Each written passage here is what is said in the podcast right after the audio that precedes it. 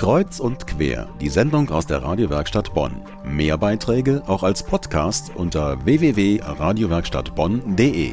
Es wird kühler, die Blätter fallen von den Bäumen und in NRW sind Herbstferien. Aber was tun, wenn es regnet?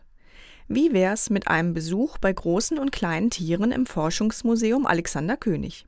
Meine Kollegin Denise Schaper ging dort wetterunabhängig auf Spurensuche. Sie entdeckte dabei nicht nur Tiere aus allen Klimazonen dieser Erde, sondern auch den Weg der Demokratie in Bonn. Im Lichthof des Museums inmitten einer Savannenlandschaft zirpen Grillen. Vereinzelt hört man Vogelrufe und steht vor einem Zebra, dem an der Wasserstelle beim Trinken tatsächlich Wasser aus dem Maul tropft. Auch eine stehende, ausgewachsene Giraffe neben einem Baobabbaum ist zu sehen – es wirkt fast so, als würden sich die Tiere jeden Moment zwischen einem Termitenhügel und den Gräsern an der Wasserstelle bewegen. Hat die Giraffe schon immer an dieser Stelle im Museum gestanden? Gästeführer Toni Lankes weiß als Kenner der Bonner Geschichte die Antwort. Ja, eigentlich schon seit der Eröffnung des Museums in den 1930er Jahren war dieses Stück hier in der Sammlung im wunderschönen Lichthof des Museums. Allerdings im September 1948, genauer gesagt am 1. September dieses Jahres, musste sie ein bisschen in den Hintergrund treten. Politiker hatten sich nämlich hier im Lichthof versammelt, um unter anderem feierlich die Ausarbeitung des Grundgesetzes der Bundesrepublik Deutschland zu beginnen.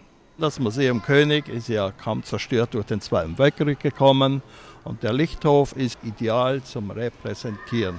Im Obergeschoss hat man nicht nur einen sehr guten Blick in den Lichthof, sondern steht auch vor einer doppelseitigen Holztür mit Blumenverzierungen.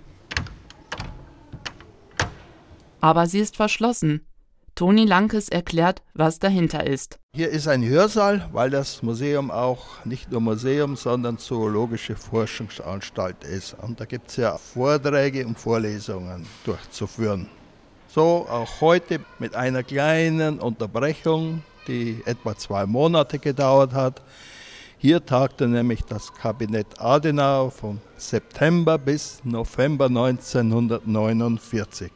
Dieses und andere Details zur Geschichte des Museums Alexander König werden im Obergeschoss anschaulich erklärt.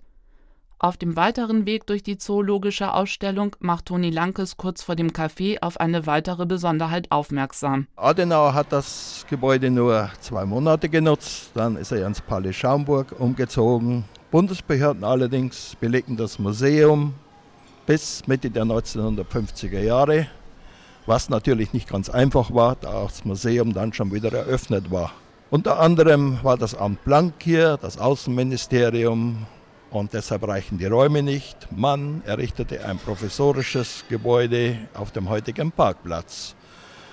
Und daher mussten die Leute also hinkommen und damit sie nicht nass geworden sind, hat man extra dafür einen überdachten Steg angelegt. Die Bonner bezeichnete den ganz scherzhaft als Beamtenlaufbahn. Vor dem Gebäude wird das Museum König als elfte Station des Weges der Demokratie in Bonn beschrieben. Wenn man ganz genau hinguckt, ist auf dem kleinen unteren Bild auch die verrückte Giraffe zu entdecken.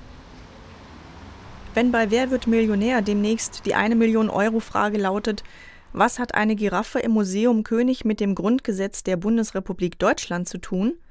Dann können Sie das jetzt ganz leicht beantworten.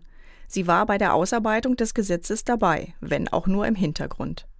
Das Zoologische Forschungsmuseum Alexander König in der Adenauer Allee 160 in Bonn ist in der Regel von Dienstag bis Sonntag zwischen 10 und 18 Uhr geöffnet. Der Eintritt kostet 5 Euro, ermäßigt 2,50 Euro.